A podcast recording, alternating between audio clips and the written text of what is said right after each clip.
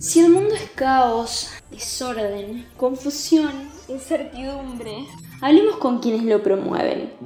La idea de este podcast es entrevistar a personas que rompen con lo establecido, introducirnos dentro de este quilombo que nos rodea.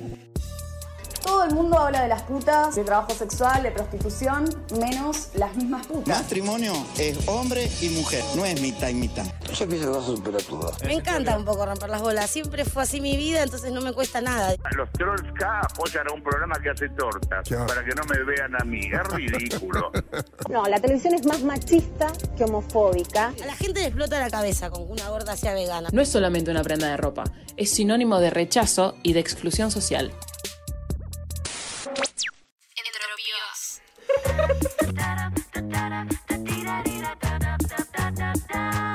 Bienvenidos, están escuchando Entropivas Podcast.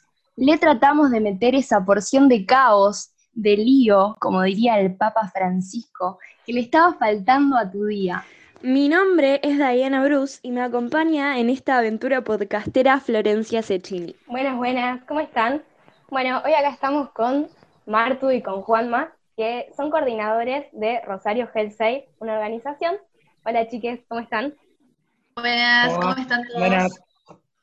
Y para quienes no conocen esta movida, hablemos de Rosario Health Safe. Arranco yo. Eh, primero que nada, Rosario Health Safe es una organización que hace viandas veganas eh, para personas en situación de calle. Trabajamos en la toma. Health Safe para mí también representa empatía y conciencia social. Me parece súper importante que las viandas están chequeadas por Nutris eh, bueno, además de eso también nos encargamos de eh, recolectar ropa y también repartir en las recorridas, eh, más todavía ahora bueno en invierno, que, que se necesita mucho para el frío. Bueno, una vez pasada esta tremenda ruleta introductoria, queríamos preguntarle algo que quizás no sepan la respuesta, si no la saben lo podemos recortar, pero era acerca del nombre ¿Por qué en inglés? Eh, es, porque viene, sí. viene del Save Movement. El Save Movement nace en Canadá. Primero se creó el Animal Save y luego de esto surgió la idea de tratar de abarcar todo lo que defiende el veganismo. Y bueno, ahí nace Health Save, también bueno, en Canadá primeramente, y después empezó a repartir por distintas ciudades del mundo. Y bueno, nosotros eh, venimos a ser eh, parte de, ese eh, movimiento original que nace allá, por eso tenemos ese nombre, digamos. También remarcar que dentro de, esto mismo que decía Juanma, también existe lo que es el Climate Save, que es otra pata también del de, el Save Movement, que bueno, es más la parte de la ecología, del planeta, del medio ambiente y demás. Como que tienen esas tres diferentes eh, diferentes caminos o patas, por decirlo de alguna forma, en donde está la parte del clima, de lo ecológico, eh, la parte donde estamos nosotros, que es eh, más la conciencia social y de ayuda a personas en vulnerabilidad social y personas en situación de calle, con los alimentos, las viandas, y también impulsar un poco más lo que es el veganismo en el sentido de las comidas, de lo que justamente decías vos, Dai, que estén eh, avaladas todas estas viandas por nutricionistas que son de acá, de la ciudad de Rosario también, que bueno, obviamente cada país tiene sus nutricionistas, obviamente, eh, es como que nos da un puntapié de decir el veganismo se puede y hay que desmitificar eso, que se piensa que el veganismo es solamente para una clase social, que el veganismo solamente se puede durante un tiempo y después tenés que volver a consumir animales o productos de origen animal. Entonces, bueno, es como que los movement, eh, digo, los, sí, los save van como en diferentes, eh, con sus diferentes fines. Eh, hay gran diferencia entre una persona plant-based, que serían las personas, por ejemplo, que comen vegano, o sea, comen libre de explotación animal, pero no tienen problema de ponerse un zapato de cuero, o no tienen conciencia sobre todas las otras problemáticas que son causadas por la industria, en este momento ganadera, eh, y que bueno, que afectan globalmente. Entonces, el veganismo es una cosa más abarcativa, eh, que está más relacionada al antiespecismo, que es eh, entender que no hay diferencia entre especies y por eso es que entran las otras patas. El Safe entonces nace en Canadá. ¿Cómo, ¿Cómo hace para llegar a Argentina y más propiamente a Rosario? Es una iniciativa que, que arranca en Caballito y ahora llegó a Rosario. Sí, aparte me parece, si puedo decir algo, es como que me parece que está re bueno por ahí que sea una iniciativa que no es solo acá. Yo pensaba que, yo sabía que era eh, Health Safe Argentina, si no estoy loca, eh, y por ahí se podría haber hecho una organización de Rosario propia, no, que un, nombre aparte, algo independiente, y por ahí como aliarse de alguna forma por una causa me parece que, estuvo bueno como iniciativa y que es mucho más copado por ahí. Sí, tal cual, y... Ah, perdón, dale, dale vos. Ah, bueno, nada, no. Que llega a través, obviamente, de las redes sociales, porque, digamos, el SAVE en sus, en sus web tiene el ofrecimiento de contactarse para abrir eh, un grupo de activismo en la ciudad que vos quieras. Y lo que tiene de, bueno es que es bastante protocolar. Y si bien en lo protocolar a veces te quedás eh, atrás en algunas cuestiones, por ejemplo, nosotros tenemos una gran diferencia con Buenos Aires en cuanto a donaciones y en cuanto a cuánta plata disponemos para activar, está muy bueno porque hace esta cosa estandarizada que hace que funcione bien, que haya una imagen clara y que empiece a tener visibilidad a nivel global. Vos de repente te encontrás con que sos vegane o no sos vegane, pero querés activar en Save y sabés que en un montón de ciudades vas a encontrar un grupo, ya sabés cómo funciona, cómo se maneja a nivel humano, cómo se maneja a nivel alimenticio, y es mucho más grande de lo que parece a nivel de que hay muchos profesionales laburando adentro, entonces no es algo que está pensado como para ir al asistencialismo nomás, porque otra cosa muy importante de, bueno, de hacer este tipo de activismo es entender que no es asistencialismo, no es ir a dar eh, comida así a secas e irte, sino que la idea es poder, las veces que puedas darle una comida nutritiva a esa persona, entender otra cosa que también es muy difícil cuando se cruza este asistencialismo, es que de la misma manera que vos te querés nutrir bien, la persona a la que vos le estás dando una vianda también necesita nutrirse bien y no queda todo en hacer un arroz con salsa, que está buenísimo, y rebanco a la gente que también hace un arroz con salsa, pero nosotros tratamos de ir un poquito más allá y decir, che, yo quiero estar nutrido así, quiero que esta gente también se pueda nutrir así. Eh, entonces, bueno, por este lado eso que traes, porque también mirábamos nosotras con Dai un poco el contenido que ustedes manejan, y me parece que está re bueno que, por ejemplo, plantean recetas o información en torno a, lo que implica el veganismo, que por ahí quien a veces las personas no saben de eso o consideran que, no sé, hacer una dieta vegana es, bueno, listo, como papas, como fideos y arroz y ya está, o sea, me compro un paquete de lenteja y estoy en esa y no es así. Sí, sí, bueno, justamente como estábamos diciendo, o sea, al tener un aval, tener como eh, la información que todos los lunes la idea es ir variándolos dentro de un mes. Entonces, la idea es, bueno, tener lo que sería la proteína, que están las legumbres, hay un montón de vegetales también, que, que, que eso es como que lo, mm, lo, multiplican, por decirlo de alguna forma. O sea, sabemos qué vegetales no se pueden juntar para que también sea nutritivo un plato. Eh, tratamos, como justamente Flor decía, que no exista una gran cantidad de hidratos de carbono cuando realmente se puede, por el mismo dinero, comprar eh, tres bolsas más o ver la verdura que en ese momento está en temporada y también es más barata. Entonces, todas esas cosas es como que se van eh, hablando con la nutricionista, que se va viendo, porque también es algo que es, también sacarnos un poco de la cabeza que em, lo que nosotros necesitamos no son los alimentos, sino los nutrientes. Entonces, a partir de ese conocimiento que vos tengas sobre los nutrientes, podés ir variando a partir de un montón de alimentos que te lo pueden dar, un montón de semillas que te lo pueden dar, y que no lo tenemos culturalmente eh, pensado o incluido dentro de la ingesta diaria. Eh, sí, quería decir que a propósito de, de cómo armar un plato balanceado, Flor había charlado con su nutricionista y nos había tirado data acerca de, esto, de prestar atención a los nutrientes que, hacen falta para componer un plato de la forma más nutritiva posible. Que como decía ella, no es comer arroz, pasta y, ya está, tenés una dieta vegana. Y es verdad, o sea, es una realidad esa. Eh, yo no nací siendo vegana ni vegetariana y te das cuenta que existe un abanico de opciones y que, y que no es tan solamente de la lechuga, el tomate y tal vez el pollo, la carne o algún alimento así que, que sea culturalmente pensado. Sí, tal cual. Em, hace poco yo decidí cambiar un poco mi forma de alimentarme y te pedí a vos, Marto, que me pases una Nutri y me pasaste a Marga. Y antes de arrancar con ella, me mandó un cuestionario para que le diga qué comía ahora, qué comía antes. Entonces, ahora le, conté un poco todas las recetas que empecé a, probar. Y antes le dije que comía papa y carne, porque general eran mis dos platos fundamentales.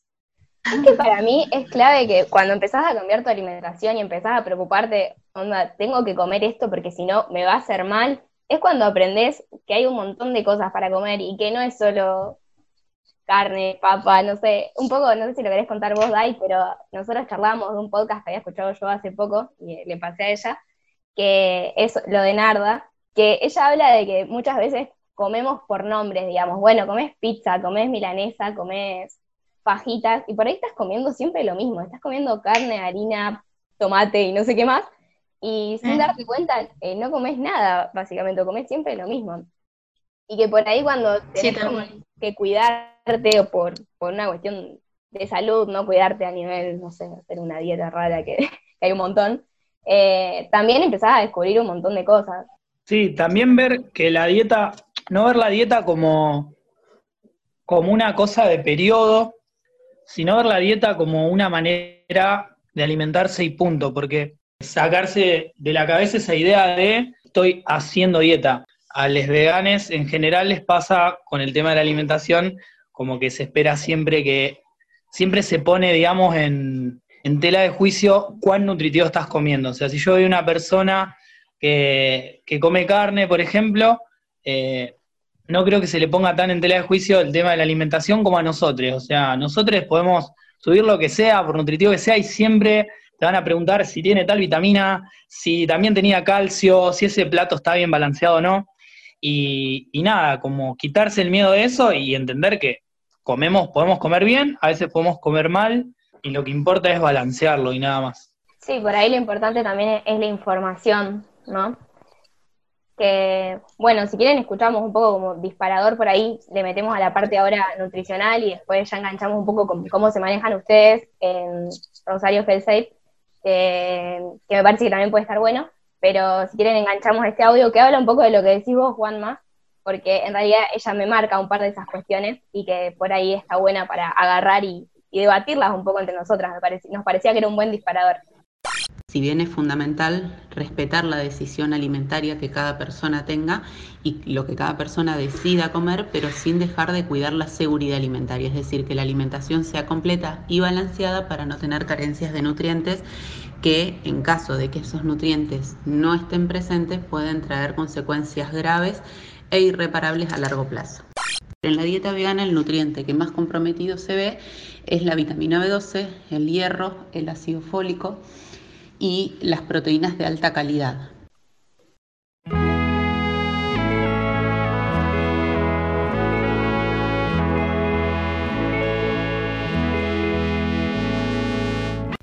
Bueno, acabamos de escuchar a Mariela Gentile, que es nutricionista. Eh, como bueno, también un poco el resumen de lo que veníamos hablando recién, como bueno, no mandarte a hacer algo solo, como consultar con un profesional, que es súper importante, saber qué se puede hacer, que necesitas tener como las herramientas de que alguien te dé una mano, y, pero también como el compromiso que, requiere, que también ustedes lo, respaldan con, la Nutri que les arma a ustedes los planes. ¿Cómo es eso? ¿Les mandan recetas por semana? En este momento hay una de las chicas que, bueno, ya está por entregar su tesis, eh, eh, ya tiene la carrera terminada, y lo que hacemos más o menos es como tirar recetas que encontramos y tratar mediante su conocimiento, digamos, de terminar de balancearlas, de agregarle si le faltaba algo y de, bueno, usar toda la data que tiene ella, que es la importante de la absorción de nutrientes y demás. Tampoco nos queremos como poner nosotros en, nutricionistas porque no, no sabemos nada y mejor escuchar a los que saben. Claro, por eso es mega importante eh, la consulta con un profesional y el plan nutricional que éste te, te pueda aportar, porque o sea, das cuenta de un montón de variedades, no tanto de lo que no se puede, sino del abanico de posibilidades que se abre, y más cuando vos estás preparando comida para personas en situación de calle, que, que ese como... No, eso ni hablar, sí. Calidad de nutrientes tiene que estar sí o sí asegurada. Eh, y hablando un poco de la repartida de viandas, queríamos saber un el vínculo con, las personas. Eh, ¿Cómo vimos la repartida? Eh, ¿En qué sentido, digamos? ¿General? Claro, más que nada, cómo es el recibimiento de las personas. Si le avisan que, le están dando viandas veganas, eh, si ya conocen a las personas que a, las cuales le dan Si ya se armaron un, grupo fijo, si se armó un ambiente. Bueno, ahí se arma algo muy lindo porque lo que solemos hacer, que lo tuvimos que volver a hacer ahora en pandemia, es cada tanto eh, hacíamos una recorrida, por ejemplo, en bicicleta, moto, lo que fuera. Eh, por todo lo que es la zona céntrica, siempre tratamos de abarcar un poquito más, viendo si hay personas en situación de calle. Eh, cuando ves gente en situación de calle o de vulnerabilidad social, y remarco de vulnerabilidad social porque hay gente que tiene su hogar, a lo mejor en algún barrio lejos, pero se queda hasta cierta hora en el centro para ver si puede conseguir un plato de comida, y se van armando grupos fijos. Y, el recibimiento es bastante bueno, porque, bueno, tratamos de esto, de conectar con la gente. Hay que entender también que la gente que está en la calle eh, muchas veces está muy sola porque están muy invisibilizadas. Vos vas a pasar caminando, les vas a ver, pero realmente no sabés si esa persona tuvo un contacto real con alguien, pudo hablar de sus problemas, eh, tuvo tiempo de que alguien le prestara realmente atención. Entonces lo que tratamos de hacer es, bueno, de armar como estos, estos grupos, digamos, eh, tratar de que las mismas personas que van a la recorrida vayan dos o tres veces al mismo lugar, porque terminás conectando, te cuentan cosas, vos les contás cosas, o sea, es como un intercambio re lindo. Y sí, en todo momento saben que las viandas eh, son libres de explotación animal, jamás de los jamases intentando imponerle alimentación a ellos, porque tenemos que entender que la soberanía alimentaria de cada uno es en función a lo que UNE puede disponer. y Claro, ustedes responden por ahí a la convicción que tienen ustedes y está buenísimo como, bueno, respetar lo que, lo que piensa la gente que le está ofreciendo comida. Cuando le comentaba que íbamos a hacer esta entrevista a unos conocidos, eh, me decían, ¿y por qué hacen viandas veganas? Y yo digo, y porque consideran que tienen, o sea, la ideología va en correlación con la ayuda que vos estás brindando, digamos. O sea, quien la quiere recibir está buenísimo, pero no tiene que haber una contradicción ahí, digamos y me, me parece súper válido. Y ahí me quedaba mirando como, ah, sí, puede ser, de verdad. Lo que decíamos antes, la idea no es el asistencialismo de ir y decir, te lleno la panza y callate la boca, sino de, che, chabón, te veo acá, sos un humano como yo, quiero que, puedas comer, quiero que puedas, eh, eh, las veces que yo vengo, quiero, quiero que tengas la oportunidad de, de poder expresarme que tenés ganas de comer y si puedo el próximo lunes traértelo. Entonces como que en ese nivel es hermosa la recorrida y es un intercambio súper enriquecedor. Hasta te diría un poquito egoísta porque a veces nosotros salimos más enriquecidos todavía de lo que quizás salen ellos. A mí me da un poco de intriga también cómo es, no sé si vos ahí querés preguntar algo más, pero a mí me da intriga cómo es la organización que tienen ustedes. O sea, además de las recorridas, ahí hay un montón de cosas detrás. Hay que conseguir los elementos para hacerlo, cocinarlos, eh, envasarlos y recién ahí salir y repartirlos, digamos. ¿Cómo es esa organización que, tienen ustedes? Y necesitas manos, además, que son los más difíciles de conseguir. Muchas manos. ¿Querés contar, Marta, un poco? Dale. Bueno, nosotros lo que hacemos en realidad es dividir los grupos, eh, todo el grupo que tenemos, que aproximadamente seríamos 20 personas, así, posta a posta, pila a pila para trabajar, seríamos 20. Em, nos dividimos en dos grupos. Un grupo hace la cocina y otro grupo hace lo que sería la repartida. Ahora, bueno, en tiempos de pandemia es otra organización que tenemos, pero vamos a hablar de, lo que siempre hacemos para que la gente también entienda un poco más. Pero ahora en pandemia no lo estamos haciendo de esta forma. Eh, la gente que está en la cocina, bueno, nos juntamos más o menos a las 4, eh, compramos ahí los, los, alimentos que vayamos a usar y demás en la toma también, y bueno, subimos a lo que sería la parte del comedor, donde ahí está la cocina industrial, Ahí cocinamos todas las viandas. Eh, hay un grupo que también se encarga más o menos 5 minutos o 10 minutos antes de la parte del emplatado en cada tupper, porque eso también está bueno remarcar. Nosotros utilizamos tuppers. Eh, de esos duros de plástico, que cuando termina la recorrida volvemos y en la misma toma los lavamos para después volver a utilizarlos. En caso de que haya alguna persona que está de tránsito eh, o alguna persona que, tenemos que dejarle y no le podemos dejar el tupper de, material, usamos biopackaging, que son eh, packaging biodegradables, porque bueno, la idea también es no generar algún residuo de plásticos de un solo uso. Entonces, bueno, la gente que, hace la parte del emplatado guarda los tuppers y a partir de ahí es la recorrida. Más o menos a las 8, 8 y media salimos y tenemos tres puntos fijos. Un punto en la Plaza San Martín, que ahí eh, sí nos quedamos con una mesita, nos quedamos eh, todas las que podamos ahí para también acompañar a las personas a las cuales eh, necesitan la vianda. Después un punto en donde sería la zona de maternidad Martín y más o menos Oroño y algunas cuadritas un poco más allá. Y en el Banco Nación. Porque hay que entender que mucha de la gente de las que le decía que está realmente en situación de calle, como las del banco, eh, también están en otros puntos y no nos parece correcto decirle a una persona que tiene todas sus pertenencias en X calle, che, venite a comer hasta acá porque tiene que dejar sus cosas eh, ahí, solas. Eh, entonces también hacemos esto de ir a un punto y algunos activistas se van a hacer una pequeña recorrida caminando y a repartirle al resto de la gente.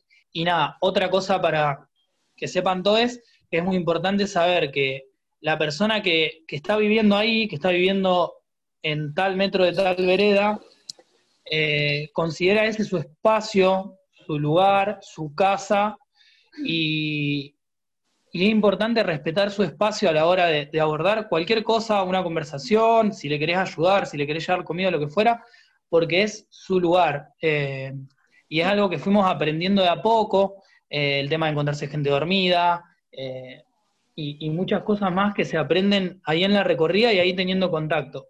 Y bueno, nada, esto es un mundo del que creo que el, general de la población no, no conoce o, no tiene en cuenta y que está muy bueno saber con quiénes tratamos.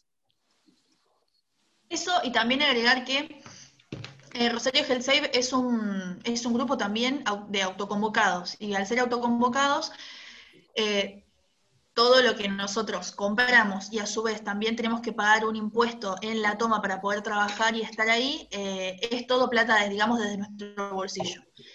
Entonces, una vez al mes más o menos, o dos veces al mes, hacemos, intentamos hacer acciones para poder eh, juntar este dinero, o obviamente tenemos abiertas las donaciones, cualquier persona que pueda y que quiera también eh, ayudarnos para que nosotros podamos seguir trabajando de la forma que lo hacemos. Sí, también está bueno lo que decían al principio en la introducción, que, quien quiera como ser voluntario, como que no necesariamente tiene que ser vegano, sino estar convencido de, la, de la causa que ustedes están llevando adelante, digamos.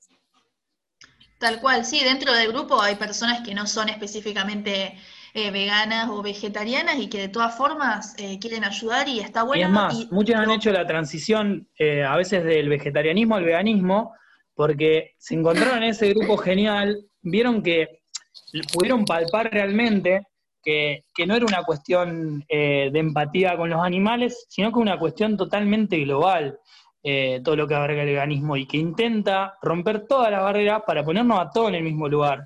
A la vaca, a la persona que está en situación de calle, a Martina que está hablando en el podcast, a todos. Bueno, recién Martu se señalaba como que ella había sido quien, dentro del grupo que, había entrado en el veganismo acá con Rosario Hellsafe, si querés contar, Martu, cómo, cómo fue tu experiencia.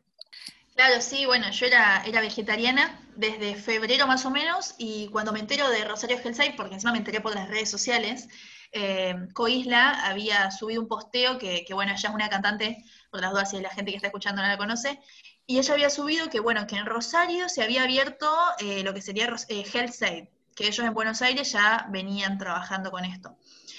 Y, y, bueno, cuando entré me encantó. Yo, bueno, como les decía, venía siendo vegetariana y cuando entré ahí me di cuenta de que el cambio, bueno, lo voy a decir yo, es eh, una papa, o sea, no es mucha la diferencia.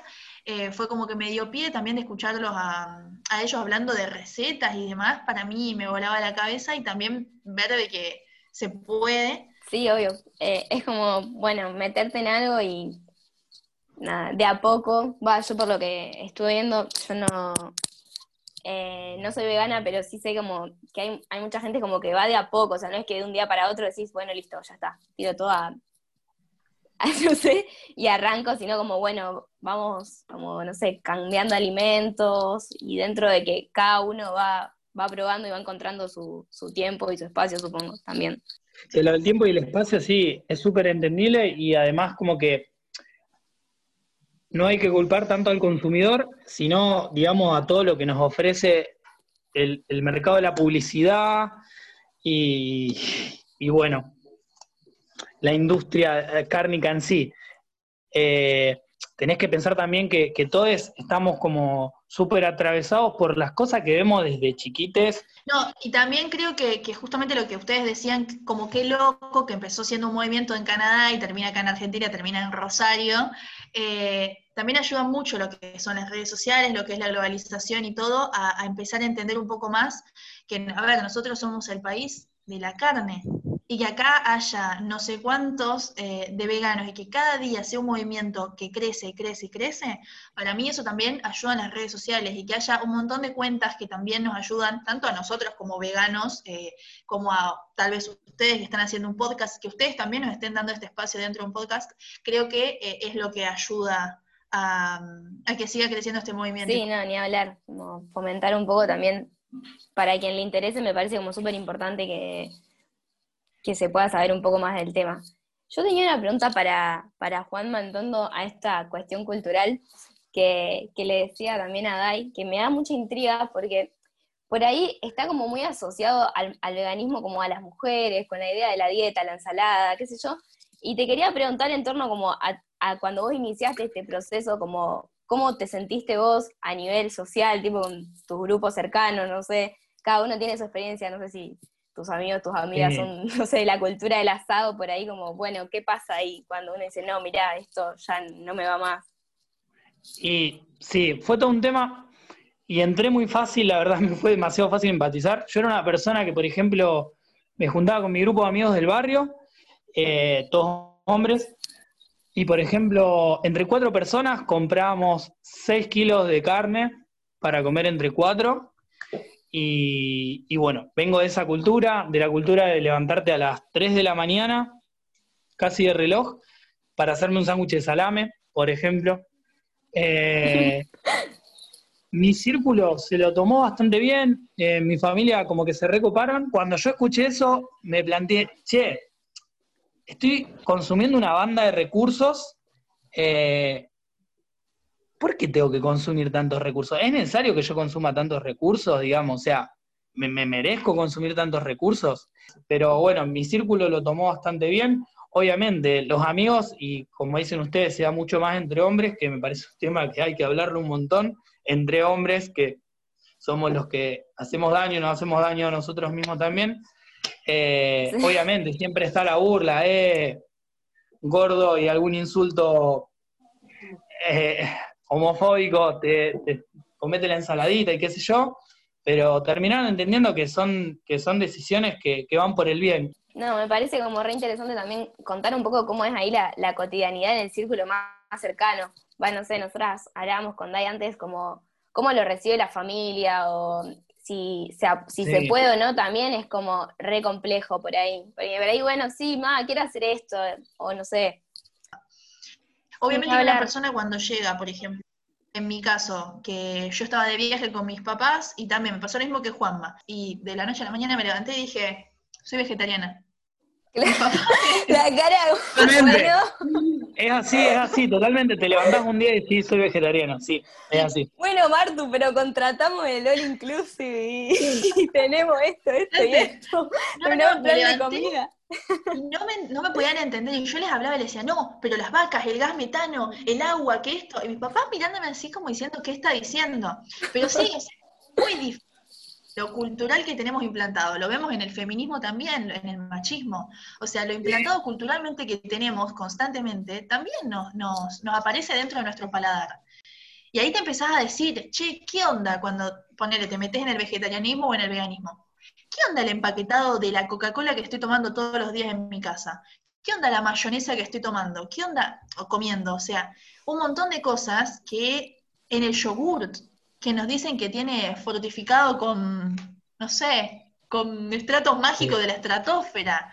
O sea, yo quiero- empezás- yo quiero Claro, te empezás a cuestionar qué estás comiendo por ahí. O sea, como, bueno, ¿qué Sí. es esto? Sí. Por eso Yo me parece mega clave el informarse, no solo para, bueno, saber, sino para hacerse preguntas, como Juanma nombró todas las preguntas que se estuvo haciendo a sí mismo, que de un día para el otro te llevan a decir, che, mañana no como más carne, o sea, y, haciéndole frente a la resistencia de uno mismo, porque también eh, uno mismo se va poniendo como excusas, no eh, de acuerdo a lo que fue incorporando, no, es muy caro, no es muy difícil, no, no sé cocinar, no, mi familia come toda carne, yo cómo voy a hacer, y en realidad, o sea, es, hay miles de formas de, de resolver eso, yendo a una nutricionista o teniendo un plan B en la heladera, que es algo que te soluciona una banda cuando tu familia no está en la misma. También para introducir un poco el otro material que habíamos traído, eh, como bueno, también decir, bueno, no sé, si lo querés poner, Dai, para, para ver qué... Sí, trajimos un audio, ya que Marta vos le nombraste, de Connie Isla, que es activista vegana, cantautora, miembro de Health Safe Argentina, entre otras cosas. Eh, y ella trae un par de, de- de un mensaje bastante interesante. Así que lo vamos a escuchar. Entendé que va a haber cosas que son graduales. Está bien si tenés dudas, está bien si hay otras personas que no piensan como vos. Pensá que vos también quizás pensaste como ellos en un momento. Si te equivocás, si un día comes algo que no es vegano, relajá. No es que no vas a ser más vegano porque un día comiste algo sin darte cuenta o te tentaste. Bueno, volvés para atrás, volvés a empezar, está todo bien, no pasa nada, no hay que seguir un protocolo de veganismo, no hay un código civil de los veganos, no hay un club con una membresía que si no la cumplís te echan, esto no es así, cada uno tiene su proceso, lo tenés que vivir, lo tenés que procesar, lo tenés que disfrutar.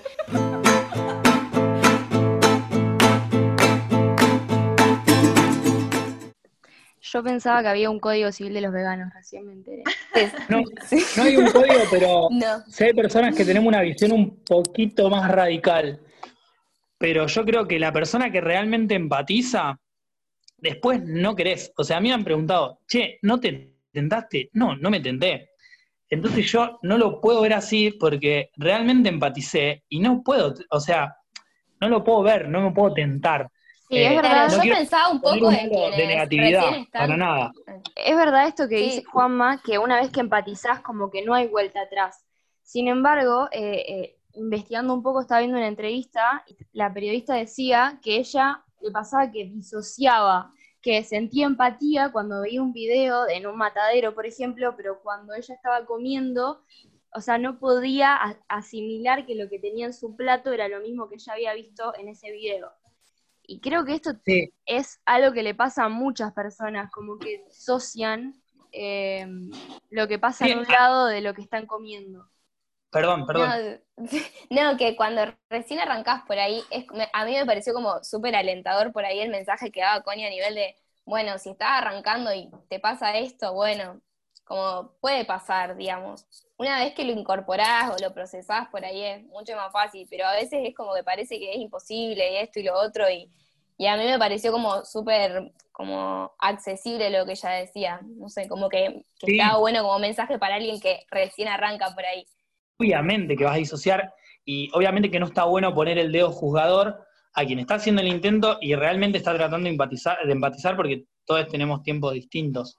Pero sí, yo creo que llega un momento en el que empatizás realmente y hay cosas que uno no hace porque están mal y punto, digamos. Entonces creo que va más por ese lado eh, el tema de la empatía, de, de entender que son iguales, no ir por el lado de lo romántico, de la lástima y de todo eso. Sí, sin duda el movimiento tiene un montón de aristas, por eso es tan, tan interesante. No es solamente eh, el maltrato animal, sino también tiene que ver con el planeta y la forma de comer, y con la ética y con política, tiene que ver con, con un montón de aristas por las que va abarcando. Eh, por eso también queríamos introducirnos un poco, antes de cerrar, eh, queríamos mencionar lo que está pasando actualmente, en- en- no solo en Argentina, sino en Rosario, ¿no? para no irnos tan lejos, eh, con la quema de los humedales en el río Paraná, y, esta palabra que, está circulando en videos y en miles de formatos, que es ecocidio. Para los oyentes que, que aún no la han escuchado, ecocidio es la destrucción de gran parte del medio ambiente de un territorio, especialmente si es intencionado e irreversible. Bueno, justo Martu hace poco subió un video hablando de ecocidio que está muy bueno, después lo, lo podemos compartir también.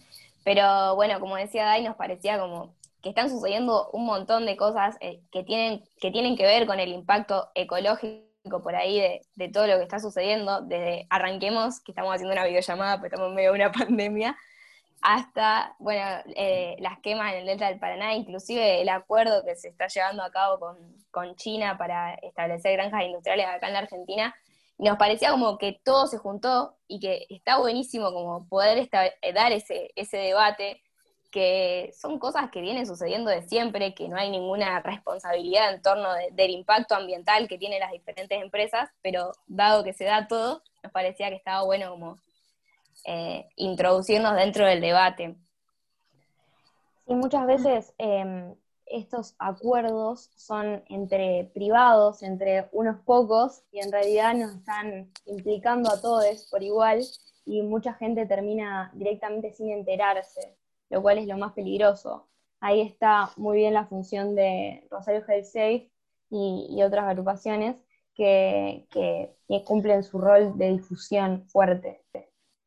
Sí, tal cual. Bueno, eh, en ese sentido, eh, vuelvo de nuevo, que capaz que medio reiterativa, pero me parece súper importante el tema de las redes sociales, el tema de nuestra comunicación también como eh, activistas de cada uno. Hay un montón de grupos dentro del antiespecismo también, dentro del veganismo, que hablan y que también están haciendo un montón de comunicados y se están juntando con otras agrupaciones que tal vez no son antiespecistas veganas, por ejemplo, eh, nombro a Fridays for Future, que es una organización eh, en realidad ambiental que también viene desde otro lado, no de Argentina, y que... Eh, Jóvenes por el clima también.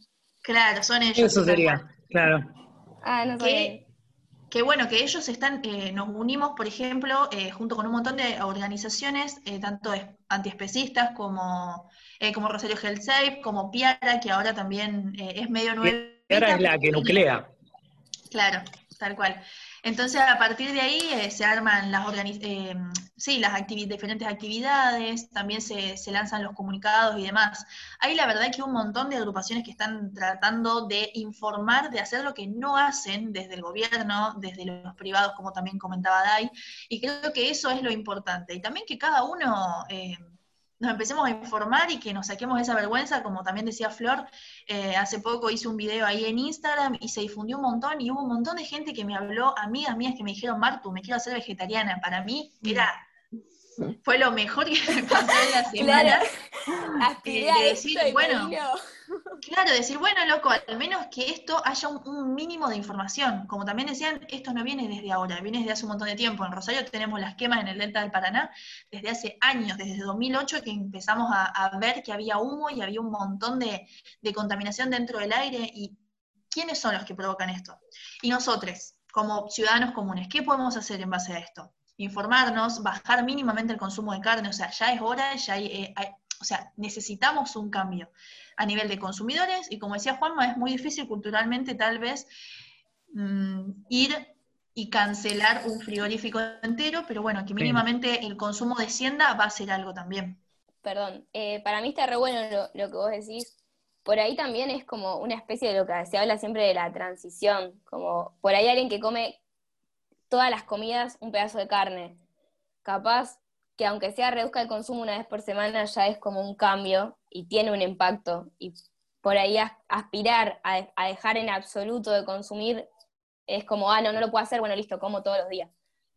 Entonces, como es ahí por ahí un proceso en el que alguien empieza a reducir y llega a un punto en que, en que deja de consumir. O no sé, o capaz estoy tirando una polémica. Me parece que es más el hecho de hacerse consciente que la cantidad que consumas porque reducir el consumo, si bien es verdad, o sea, si lo planteamos en un punto de transición, sí puede tener sentido reducir el consumo. pero la cuestión es hacerse consciente de lo que involucra ese consumo. no sé, estamos en la tendencia eco-friendly sino más bien, eh, yo estoy hablando de alguien como que dice, bueno, mira, me doy cuenta de esto, pruebo con, hacer esto. Martu, ¿vos qué querías decir? Perdón. Era lo que dijo Juanma. Para mí ah, pasa también que a partir de la conciencia es que vos decís, vos tomás la decisión de, empezar a reducir, porque empezar a reducir es un primer paso, no deja de serlo. Obviamente no caer en eslogans en, eh, vacíos que continúan reproduciendo lo mismo, pero, pero una vez que vos te empezás a preguntar y empezás a sentir esa incomodidad y movilización por ciertas causas, que ya te, dejan de influir, digamos, tus propias excusas, que decís no, y te empezás a preguntar, eh, ahí empezás a dar como primeros pasos, desde ver un documental, como ustedes contaban, hasta hablar con una amiga, eh, como que vas avanzando en la medida que, que vos te lo permitas, porque cada proceso es, es único, digamos. Pero parece que vos lo resumiste muy bien esta, eh, con la palabra esta de la incomodidad. Es verdad que obviamente todo es un paso previo y, yo no puedo como querer reflejar mi experiencia en todo el mundo, pero esta cosa de ya sentir una incomodidad, eso es el real, realmente el primer paso. Sí, me parece que está re bueno, también como, como idea. Y también como, como idea de lo que promueve desde Rosario Health Safe, a mí me re sorprendió que, se pudiera unir gente que no es vegana, por ejemplo. Y eso también es una manera de, bueno, quien quiera dar un aporte desde, su lugar, es como una manera de incluir y bueno. Sí, que a mí me pasa cuando conozco a una persona nueva o lo que sea, que me dicen, no quiero que me impongas lo que, o sea, tus consumos. Si nos volvemos para atrás, o sea, pensemos ¿qué nos impusieron a nosotros también? Hay una pregunta re fácil, súper fácil. A cualquiera de ustedes, ¿realmente les preguntaron cuando eran chiquites si querían comer carne o les pusieron carne en un plato? Sin irme a la mierda, estaba escuchando un podcast de una, de una chica que, decía, ¿de quién, em, ¿de quién elijo gustar? Que es tampoco algo que nunca, nunca se pregunta, sino son cosas que también ya están dadas. Son, son preguntas que no se hacen, digamos, como vos elegís comer carne, vos elegís de quién querés gustar, no. Porque Igual me gusta esto como, como cierre, como bueno, preguntémonos cosas, o sea, empecemos a... La no conclusión de este primer episodio es... Sí, sí. Y para nosotros también un orgullo que seamos los primeros. Totalmente. Mil gracias a ustedes por, por, por querer dedicarle este podcast, por querer crear conciencia que es importantísimo. Bueno, queda grabadísimo ese mensaje. Muchas gracias por participar y les agradecemos mucho a los que escucharon hasta aquí el podcast. Sí, mal. Una banda.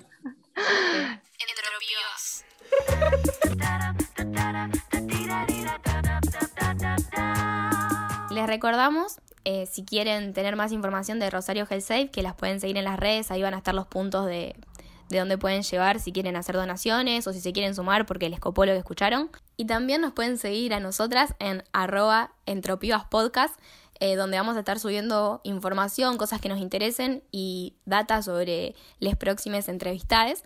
Así que nada, se pueden sumar a esta movida también.